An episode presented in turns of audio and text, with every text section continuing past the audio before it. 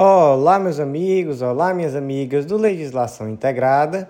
Aqui quem fala é o professor Bruno Valente. Nossa conversa de hoje é sobre o informativo de número 770 do STJ.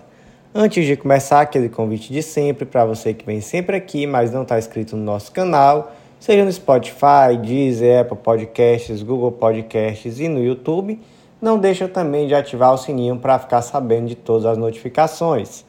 Segue a gente também no Instagram, arroba legislação integrada, onde todo dia tem novidade. E por último, acesse legislaçãointegrada.com.br, vem conhecer o Clube da Lei, nosso clube de membros que dá acesso a todos os materiais de legislação e jurisprudência e a mais de 100 planos de leitura, além de planos por carreira, planos também por edital. Essa semana, inclusive, tivemos a inclusão do plano de leitura para o concurso do MP da Bahia. Então, plano de leitura mais um adicionado sem nenhum custo adicional para todos os nossos assinantes. Vem fazer parte do nosso clube e nos acompanha nas redes sociais para ficar sabendo em breve do lançamento do nosso novo curso de organização de estudos para concursos públicos. Sem mais delongas, vamos para o primeiro julgado do dia. E o primeiro julgado de hoje é um incidente de assunção de competência foram fixadas três teses, é o IAC 14 do STJ, e essas três teses foram inseridas na Lei número 8080 de 90, que é a Lei do Sistema Único de Saúde. As três teses ficaram da seguinte forma: A. Nas hipóteses de ações relativas à saúde intentadas com o objetivo de compelir o poder público ao cumprimento de obrigações de fazer, consistente na dispensação de medicamentos não inseridos na lista do SUS, mas registrados na Anvisa, deverá prevalecer a competência do juízo de acordo com os entes contra os quais a parte autora elegeu demandar. B. As regras de repartição de competência administrativas do SUS não devem ser invocadas pelos magistrados para fins de alteração ou ampliação do polo passivo delineado pela parte no momento da propositura da ação, mas tão somente para fins de redimensionar o cumprimento da sentença ou determinar o ressarcimento da entidade federada que suportou o ônus financeiro no lugar do ente público competente, não sendo o conflito de competência via adequada para discutir a legitimidade ad causam à luz da Lei 8080 de 90 ou a nulidade das decisões proferidas pelo juiz estadual ou federal, questões que devem ser analisadas no bojo da ação principal. Tese 3. A competência da Justiça Federal, nos termos do artigo 109, inciso 1 da Constituição, é determinada por critério objetivo, em regra, em razão das pessoas que figuram no polo passivo da demanda, competindo ao juízo federal decidir sobre o interesse da União no processo, não cabendo ao juízo estadual, ao receber os autos que lhe foram remetidos em vista da exclusão do ente federado do feito, suscitar conflito de competência. Gente, vamos lá. Trata-se aqui de uma situação muito específica de pedido de medicamento, que é o que? Aquele medicamento que ele é registrado na Anvisa, mas que ele não está incorporado à lista do SUS. Então, aqui né, é uma situação muito específica. Em relação a esse tipo de medicamento, gente, que está registrado na Anvisa, mas não está incorporado à lista do SUS, o indivíduo vai propor uma ação requerendo esse tipo de medicamento. É obrigatória a inclusão da União? Não, não é obrigatório. Quando que será obrigatória a inclusão da União no polo passivo da ação? É quando o medicamento não tiver registro na Anvisa. Aí, nesse caso, sim, é necessário que você inclua a união no polo passivo. Professor, isso é tranquilo assim? Não tem divergência nenhuma? Tem, gente, tem divergência. Inclusive, o STF, em uma decisão do ano de 2022, abril de 2022, e também recente, saiu no informativo 1052, decidiu de forma contrária. Naquela ocasião, o STF decidiu que era sim obrigatória a inclusão da União no polo passivo, mesmo naquela ação em que se requer medicamento que está registrado na Anvisa, mas que não faz parte dos protocolos clínicos do Sistema Único de Saúde. Então, tá, existe uma divergência, tá? Também não é uma coisa tão simples assim, mas a posição do STJ, inclusive reafirmada nessa ocasião, é em sentido contrário. Então, existe aqui um litisconsórcio facultativo da União no polo passivo dessa ação. Vamos para um caso concreto. O José propôs uma ação em face do Estado requerendo oferta de medicamento não inserido na lista do SUS, mas registrado na Anvisa o juiz determinou que José emendasse a inicial inserindo a União no polo passivo da demanda. Ou então, caso concreto 2, o Pedro propôs a mesma ação do mesmo jeito, mas nesse caso o juiz não determinou que o Pedro emendasse, não, ele simplesmente incluiu a União no polo passivo da demanda. Agiu corretamente o juiz? Primeira resposta: não, não agiu corretamente. Por que, que não agiu corretamente? Porque o STJ entende que se trata de um litisconsórcio facultativo e, portanto, o juiz não pode interferir nessa situação. A parte que vai propor, ela pode escolher se vai propor essa ação em face da União, Estado ou município, e aí se propor em face da União, competência da Justiça Federal. Se não propor, competência da Justiça Estadual. Beleza. Mas vamos seguir no caso concreto. Suponha que o juiz inseriu a União no polo passivo, remeteu os autos para a Justiça Federal e, chegando na Justiça Federal, o juiz federal não concordou e devolveu esses autos à Justiça Estadual. Então, retirou a União do polo passivo e devolveu os autos. Esse juiz estadual poderá suscitar conflito de competência? Resposta é não. E aqui a solução disso está na súmula 150 do STJ e 254 do STJ. Compete à Justiça Federal decidir sobre a existência de interesse jurídico que justifique a presença no processo da União, suas autarquias ou empresas públicas, e súmula 254, a decisão do juízo federal que exclui da relação processual ente federal não pode ser reexaminada pelo juízo estadual. Professor, e o ônus financeiro, quando você propõe ação só em face do Estado, por exemplo, não inclui a União, como é que fica? Gente, aí é outra coisa. O ônus financeiro vai ser dividido de acordo com as competências administrativas do SUS. Então, no âmbito interno, o SUS vai determinar se alguém vai ter que reembolsar alguém, se, enfim.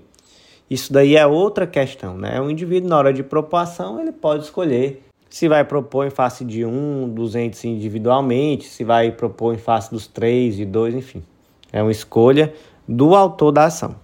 Iniciamos agora o julgado da terceira sessão e o primeiro do dia foi inserido na Lei 11.340 de 2006, Lei Maria da Penha, destaque da seguinte forma: independentemente da extinção da punibilidade do autor, a vítima de violência doméstica deve ser ouvida para que se verifique a necessidade de prorrogação ou concessão das medidas protetivas.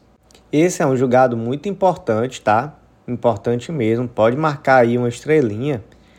E ele tem que ser visto com muito cuidado, porque em um olhar desatento você pode achar que ele confronta com decisões muito recentes do STJ, comentadas aqui em informativo, acho que esse ano ainda, Decisões essas no sentido de que não pode haver uma eternização das medidas protetivas. Então, por exemplo, existindo uma extinção da punibilidade, não haveria mais que se falar em manutenção dessas medidas protetivas. Em um olhar desatento, você pode enxergar aqui uma incompatibilidade entre essas duas decisões, mas na verdade não existe essa incompatibilidade. Porque o que o STJ decidiu aqui agora foi que antes de se retirar essas medidas protetivas, é necessário ouvir a vítima. Então, ocorreu extinção da punibilidade do autor. É automática a revogação das medidas protetivas que porventura estiverem vigentes? Não é automática, tem que ouvir a vítima. Houve a extinção da punibilidade, mas mesmo assim a vítima está me dizendo que ela se sente ainda ameaçada, sente que sua vida está em risco. Mesmo assim, é possível conceder novas medidas protetivas, mesmo que, sei lá, extinguiu a, ação, não, não tem mais punibilidade do autor. Mesmo assim, você pode conceder novas protetivas? Pode, gente. Pode sim. E você tem que ouvir a vítima. Então, é nesse sentido aqui. A crítica à possibilidade de eternização de medida protetiva permanece. A decisão aqui não contraria aquela decisão anterior, que o que, que aquela decisão anterior dizia? Olha, não existe um prazo determinado em lei para a vigência de medida protetiva, mas também você não pode interpretar que é para sempre. Foi isso que o STJ decidiu anteriormente. E agora ele está dizendo: olha, além disso tudo que eu já falei, para extinguir essa medida protetiva, ou para deixar de conceder, ou para deixar de prorrogar, ou para prorrogar que seja, sempre ouvir a vítima antes. Próximo julgado é da segunda turma do STJ, foi inserido na Constituição Federal e o destaque ficou da seguinte forma: o preenchimento de lugar destinado ao quinto constitucional nos tribunais brasileiros é um ato complexo no qual participam a AB, o Tribunal de Origem e o chefe do Poder Executivo e, para sua revogação, depende da vontade de todos os participantes originários. Aqui foi um problema grande lá no Tribunal de Justiça de Santa Catarina. É, Para quem não conhece essa história, foi lá em 2017, quando o Heleno Santori, Alex Heleno Santori, ele foi escolhido entre os três candidatos integrantes da lista tríplice para ocupar o cargo de desembargador. Mas aí, quatro dias depois, foi protocolizada uma denúncia na OAB Santa Catarina informando que o impetrante ele não tinha o tempo mínimo de exercício da advocacia privada. Era necessário ali uns 10, ter 10 anos de advocacia, mas ele passou um período é, trabalhando no tribunal, e aí, por conta desse período, não dava os 10 anos, foi uma coisa assim. E aí o plenário da OAB de Santa Catarina se reuniu em uma sessão extraordinária, ali poucos dias depois, e proferiu uma decisão em caráter de urgência, no sentido de requerer o desfazimento dessa lista tríplice, tanto da lista tríplice quanto da sextupla, né, anterior à tríplice. E aí o Santori impetrou um mandado de segurança contra esse ato da OAB, requerendo que fosse mantida a sua nomeação como desembargador. Só que naquele momento, em virtude de tudo isso, ele acabou acabou sendo retirada a nomeação dele, foi anulada essa nomeação. E aí ficou esse embrólio processual. E o STJ, nesse momento, né, aqui já nesse mês de março de 2023, decidiu que essa anulação feita pela OAB foi incorreta. Por quê? Porque o ato de nomeação para o cargo de desembargador é um ato complexo, na medida que precisa da atuação de dois ou mais entes, ou dois ou mais órgãos, enfim, para dar existência ao ato, e que, portanto, para sua revogação também necessitaria da anuência né, de todos os participantes originários. Então, o OAB não poderia, depois da nomeação já ter sido feita, desfazer essa nomeação, porque já havia sido perfectibilizado o ato. Então, nesse momento, o Santori, que eu saiba, ainda não voltou a, a assumir como desembargador, mas possivelmente está bem mais perto de voltar ao cargo de desembargador. Cenas aí para, para os próximos capítulos. Quem for do estado de Santa Catarina pode me contar aí se tem alguma fofoca a mais sobre a situação, porque eu não estou muito por dentro dos maiores detalhes, mas essas histórias sempre são muito boas. Pode me contar aí que eu gosto de saber. Próximo julgado do dia inserido na Lei 8742 de 93, Lei da Assistência Social, e o destaque aqui ficou da seguinte forma: para a concessão do benefício de prestação continuada, o BPC, a pessoa com deficiência, disciplinado na Lei Orgânica da Assistência Social, não cabe ao intérprete da lei fazer imposição de requisitos mais rígidos do que aqueles previstos para a sua concessão. Vamos lá, o que é o benefício de prestação continuada? Está previsto na Constituição Federal, inclusive, artigo 203, inciso 5, que é a garantia de um salário mínimo de benefício mensal à pessoa portadora de deficiência e ao idoso que comprove não possuir meios de prover sua própria manutenção ou de tê-la provida por sua família, conforme dispuser a lei. E aí, em relação à pessoa com deficiência, lá no Estatuto da Pessoa com Deficiência também tem a previsão, mas remete à Lei 8742, que é a Lei Orgânica da Assistência Social, para verificação dos requisitos. Então, lá na Lei 8742 estão os requisitos para concessão.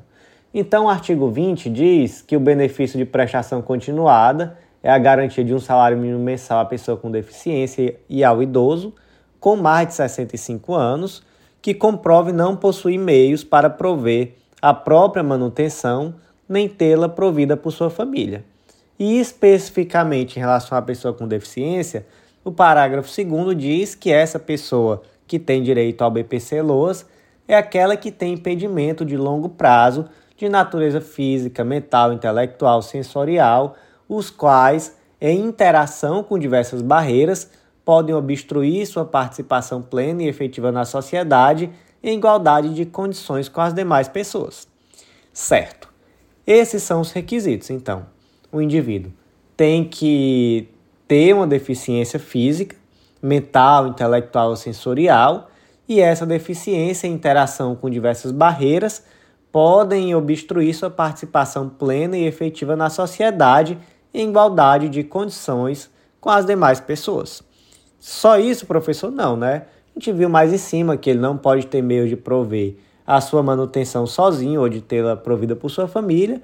E o parágrafo terceiro também traz aquela regra da, da renda mensal per capita familiar inferior a um quarto de salário mínimo. Em relação a essa regra, tem aí muita coisa para conversar, né? então não vou aprofundar tanto aqui, mas lá no material tem muita jurisprudência falando sobre esse assunto. Beleza. Qual o debate que surgiu? Qual é a natureza dessa deficiência? Ou melhor, qual é o grau dessa deficiência? Né? Porque a natureza é física, mental, intelectual sensorial. Mas qual o grau? Uma deficiência leve, por exemplo, é suficiente? Ou tem que ser uma deficiência grave, moderada? A lei disse qual é o grau, gente? A lei não disse. Então, se a lei não exigiu que seja uma deficiência grave, o intérprete pode exigir? Não, o intérprete não pode exigir. Isso já foi tema de informativo da STJ. Eu acho que esse ano é a segunda vez. Não sei se fim do ano passado teve mais uma, se é a terceira vez esse ano que esse tema sai em informativo aqui. Então, tema que está em voga. E hoje, basicamente, se decidiu a mesma coisa, só que o texto ficou um pouquinho diferente. Se decidiu que para a concessão do BPC a pessoa com deficiência, não cabe ao intérprete da lei fazer imposição de requisito mais rígido do que aquele que está previsto na lei. Portanto, se a lei não exige que seja uma deficiência grave, não cabe ao intérprete exigir. Próximo julgado do dia é da terceira turma do STJ, destaque da seguinte forma: é lícito ao juiz proferir nova decisão para ajustar a questão sucessória existente em inventário ainda não concluído, a orientação emanada pelo STF. Esse julgado, gente, foi inserido no Código Civil, no artigo 1790, e aí vamos aqui para um caso concreto. Em um determinado inventário foi proferida uma decisão interlocutória que aplicou a, o artigo 1790 do Código Civil sem nenhuma ressalva. E o que que diz esse tal artigo 1790? ele trata sobre a sucessão do companheiro ou companheira. Acontece que ele traz um regime sucessório do companheiro ou companheira diferente do regime sucessório do cônjuge e, por conta disso, esse dispositivo foi considerado inconstitucional pelo STF. Inclusive, teve uma tese de repercussão geral, é a tese de tema 809. E aí, o inventário ainda estava correndo, o juiz percebeu que houve uma tese vinculante do STF posterior à primeira decisão que ele prolatou, então ele foi lá e de ofício informou que modificava aquela decisão, tendo em vista a tese vinculante do STF. E aí, o juiz agiu corretamente? O juiz agiu corretamente, gente. Inclusive porque na tese ficou consignado que os processos judiciais que ainda não tenham trânsito em julgado seriam atingidos por essa tese de repercussão geral. Isso consta lá no tema 809 do STF. E aí, se o juiz simplesmente homologasse, desse, ou melhor, homologasse não, né? Desse continuidade ao processo, sentenciasse, enfim, da forma como estava, isso daí no futuro poderia levar, inclusive, a uma rescisão dessa sentença. Então o juiz já se adiantou e agiu ali da forma correta de fato. Próximo julgado do dia, inserido na Lei 9307 de 96, Lei de Arbitragem, destaque da seguinte forma: não compete ao juízo estadual, em execução de título executivo extrajudicial que contenha cláusula compromissória, ajuizado pelo credor subrogado, analisar questões alusivas às disposições do contrato em si, o que deve ser discutido na jurisdição arbitral. Caso concreto que é adaptado, né? Sempre o nosso caso concreto é adaptado. Empresa A e empresa B celebraram um contrato, tinha uma cláusula de compromisso arbitral. Esse contrato, por algum motivo, era um título executivo extrajudicial e aí uma das empresas executou a outra. Quando essa outra empresa foi se manifestar, ela apresentou embargos e nesses embargos ela trouxe ali uma série de situações. Só que existe uma cláusula arbitral. Então vamos lá. A empresa poderia ter executado perante o judiciário, mesmo tendo cláusula arbitral? Poderia, até porque o juízo arbitral não tem como executar. A parte da execução é feita com o judiciário mesmo, então até aí correto. A outra parte, por sua vez, poderia apresentar embargos à execução e nesses embargos trazer situações que de fato estavam albergadas pela, pelo compromisso arbitral, aí já não poderia. Aí realmente já não poderia. Ah, professor, mas ele trouxe uma questão acerca da, da própria validade e eficácia dessa convenção de arbitragem. E aí, o judiciário não pode decidir? Não, porque está lá no artigo 8, parágrafo único, que cabe ao árbitro decidir, de ofício ou por provocação das partes, questões sobre existência, validade e eficácia da convenção de arbitragem. Então, de fato, essa empresa B vai precisar buscar o juízo arbitral para questionar essas situações. Próximo julgado do dia é da quarta turma do STJ, foi inserido na Lei de Falências, Lei número 11.101 de 2005, e o destaque aqui ficou da seguinte forma: é possível a compensação de créditos constituídos anteriormente à decretação da liquidação extrajudicial. Caso concreto adaptado. José era beneficiário de um plano de benefícios previdenciários ofertado pelo Instituto A e ele estava inadimplente desde 1996. E aí o Instituto A propôs uma ação monitória. Anos depois, o Instituto A entrou em processo de liquidação extrajudicial. O que é isso? É aquela, aquele processo muito semelhante a uma falência, mas que diz respeito a instituições financeiras e outros entes ali equiparados. Em um determinado momento, quando esse instituto já estava em liquidação extrajudicial, a ação monitória foi julgada procedente, mas em sede de reconvenção verificou-se que o José também tinha um crédito com a empresa. E aí o José requereu que? A compensação entre o crédito e o débito. O Instituto A, por sua vez, disse: não, não é possível fazer essa compensação porque você vai ter que entrar com esse seu crédito habilitado aqui na liquidação extrajudicial e você tem que receber esse crédito de acordo com a sua ordem de preferência. E aí, quem é que tem razão, José ou o Instituto A? Quem tem razão é o José. Por que quem tem razão é o José? Porque o crédito e a dívida são anteriores à liquidação extrajudicial e, portanto, os dois já estavam ali, já eram líquidos, certos, exigíveis e, portanto, eles poderiam sim se compensar. Na verdade, essa decisão de compensação, gente ela vai declarar algo que já existe por própria determinação legal, né? Tá lá no 368 do Código Civil, se duas pessoas forem ao mesmo tempo credor e devedor uma da outra, as duas obrigações extinguem-se até onde se compensarem. Então é uma questão aqui que decorre da própria lei. Por um determinado momento, os dois foram credores e devedores um do outro por mais que não existisse um reconhecimento ainda disso. A partir do momento que se reconheceu, se verificou, ah, nesse momento aqui, os dois tinham uma dívida em relação ao outro, as duas dívidas se compensam, então houve sim aqui a compensação. Iniciamos agora os julgados da quinta turma do STJ e o primeiro foi inserido no Código Penal. Destaque da seguinte forma: o intenso envolvimento com o tráfico de drogas constitui fundamento idôneo para valorar negativamente a conduta social do agente na primeira fase da dosimetria da pena no crime de homicídio qualificado. Vamos aqui conversar sobre dosimetria da pena. Então aqui estamos na primeira fase de dosimetria e como é que a pena é fixada na primeira fase da dosimetria, gente? Lá no artigo 59 do Código Penal diz que o juiz deve atender a culpabilidade, antecedentes, conduta social, personalidade do agente, motivos, circunstâncias, consequências do crime e comportamento da vítima. Então, com base nessas circunstâncias, são oito, o juiz vai determinar a pena na primeira fase da dosimetria, que deve ficar entre o mínimo e o máximo previsto em lei. Então, em tese, se a pena é de 2 a 8, você vai fixar uma pena na primeira fase entre 2 e 8 anos com base nessas circunstâncias judiciais. Professor, e como eu fixo? Como é que eu vou utilizar cada uma dessas circunstâncias para interferir no cálculo da pena?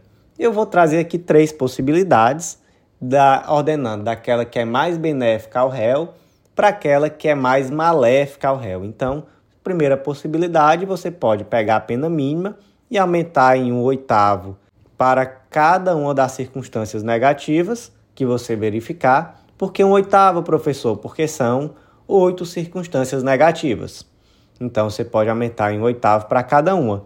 Tem uma posição que é intermediária que diz, olha, mas o comportamento da vítima ele nunca pode ser desfavorável, ele só pode ser favorável então você tem que aumentar, na verdade, é em um sétimo, porque na verdade são sete que aumentam e o comportamento da vítima nunca pode ser desfavorável, só pode ser uma circunstância favorável. Então, um sétimo. Tem quem defenda ainda, segunda possibilidade, na verdade a terceira, né? Um sexto. Você aumenta em um sexto para cada circunstância negativa. Qual é o fundamento? O fundamento aqui desse um sexto, na verdade, é a prática mesmo tradicionalmente se utiliza esse aumento de um sexto, daqui provavelmente é aquele que tem mais impacto no judiciário, que mais se verifica na prática, então você pode aumentar um sexto para cada circunstância negativa. E tem também uma última posição, que essa daqui é aquela que é extremamente desfavorável ao réu, que é assim, ó, você pega a pena máxima menos a pena mínima, então suponha, por exemplo, que você tem uma pena de 1 a 8 anos. Você pega 1 menos 8, desculpa, 8 menos 1, 7. Então, 7 anos. Aí você divide 7 pelo número de circunstâncias capazes de piorar a situação do indivíduo. São 7, então 7 dividido por 7 dá 1. Então, de acordo com essa fórmula, para cada circunstância negativa nesse caso, você vai aumentar um ano.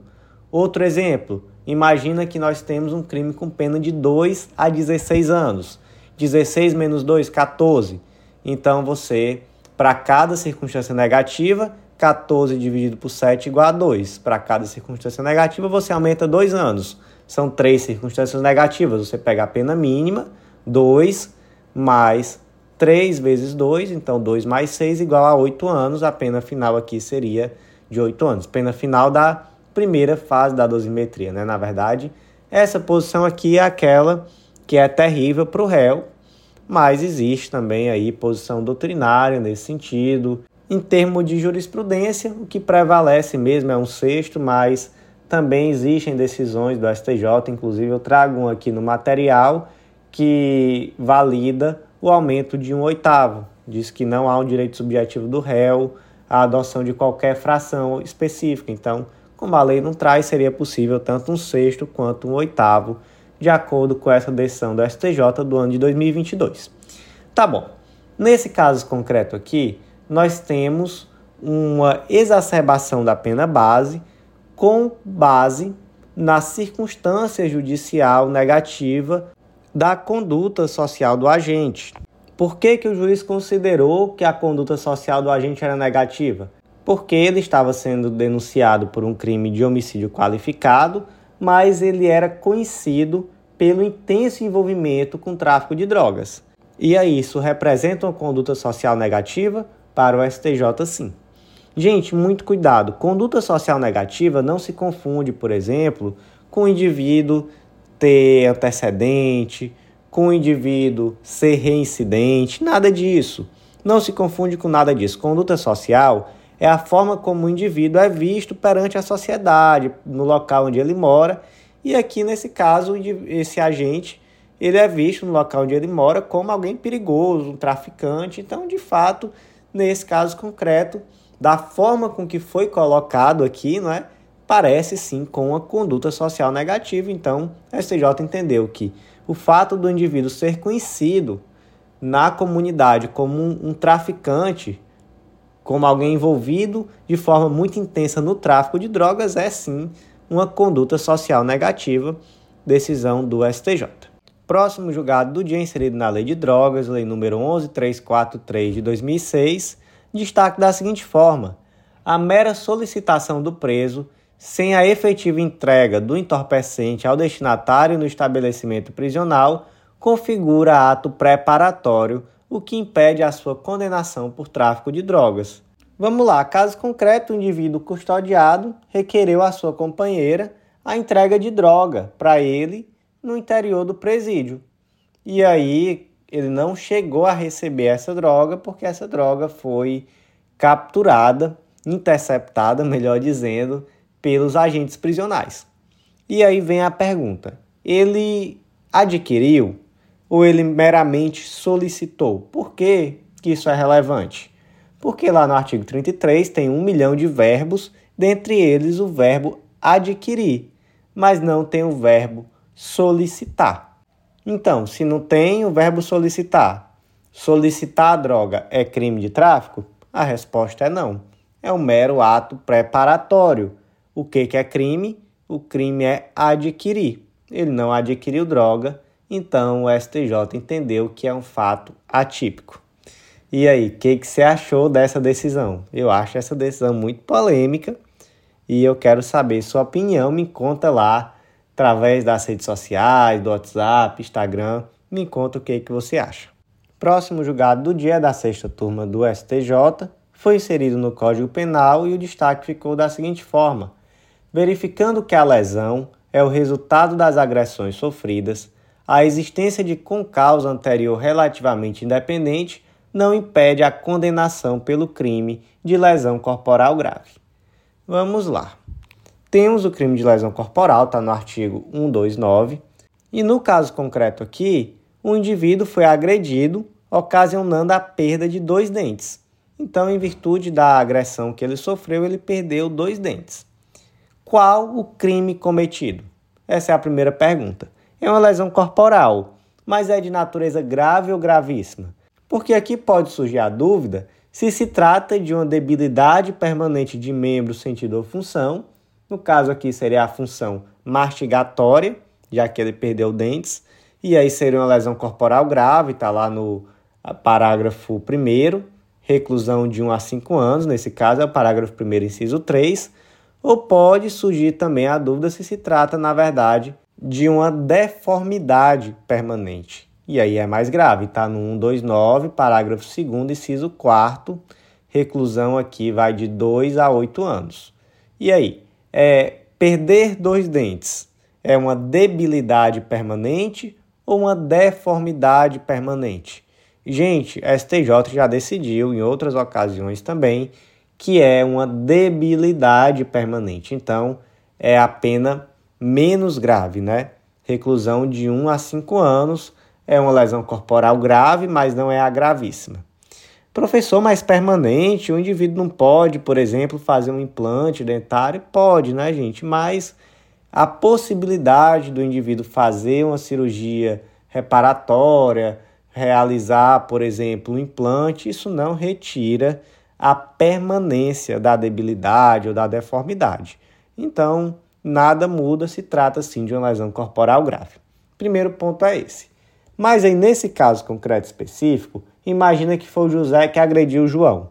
E o advogado do José trouxe uma tese defensiva afirmando que o João é portador de uma doença, que essa doença causa a perda precoce de dentes. Então, na verdade, ele só perdeu esses dois dentes porque ele tem essa facilidade. Então, os dentes dele já não têm a resistência esperada de outras pessoas e por isso o golpe que nem foi tão forte assim acabou ocasionando essa perda de dentes. Se fosse em uma pessoa que não tem essa doença, conforme ele afirmou, não seria, não teria ocasionado essa perda. E aí ele disse: olha, então estamos aqui diante de quê? De uma co-causa que é anterior. Por que, que ela é anterior? Porque ele já tinha essa doença e ela é relativamente independente. Por que, que ela é relativamente independente?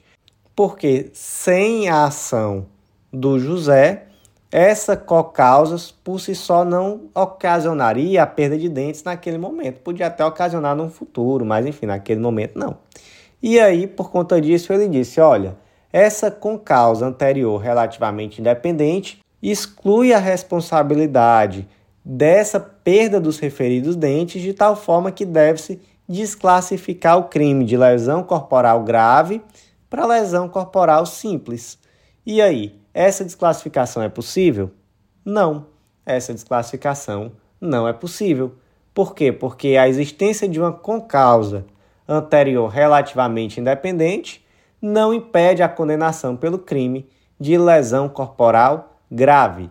E aqui o ministro relator, que é o ministro Antônio Palheiro, ele disse: olha, se você fizer um esforço mental de retirar o ato do soco que foi desferido em face do José, os dentes do José ficam na boca dele. Então, o que ocasionou essa perda de dente, na verdade, não foi a doença.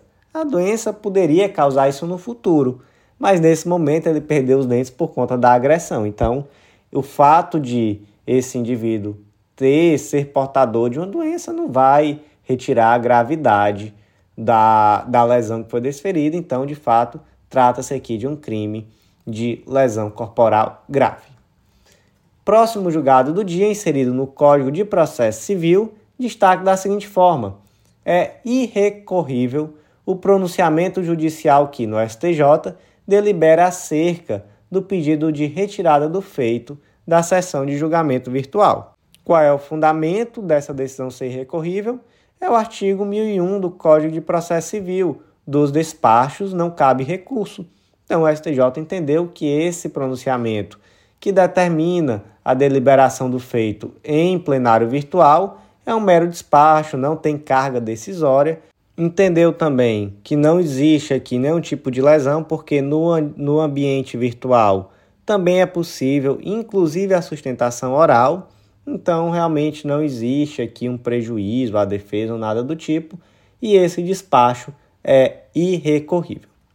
E o próximo julgado do dia, que é também o último julgado de hoje, foi inserido também no Código de Processo Civil, e o destaque aqui ficou da seguinte forma: é manifesto o prejuízo causado pelo julgamento por órgão colegiado de embargos declaratórios opostos contra a decisão monocrática, pois desrespeitou a competência legalmente estabelecida para o julgamento do recurso e inviabilizou o exaurimento da jurisdição ordinária, súmula 281 do STF.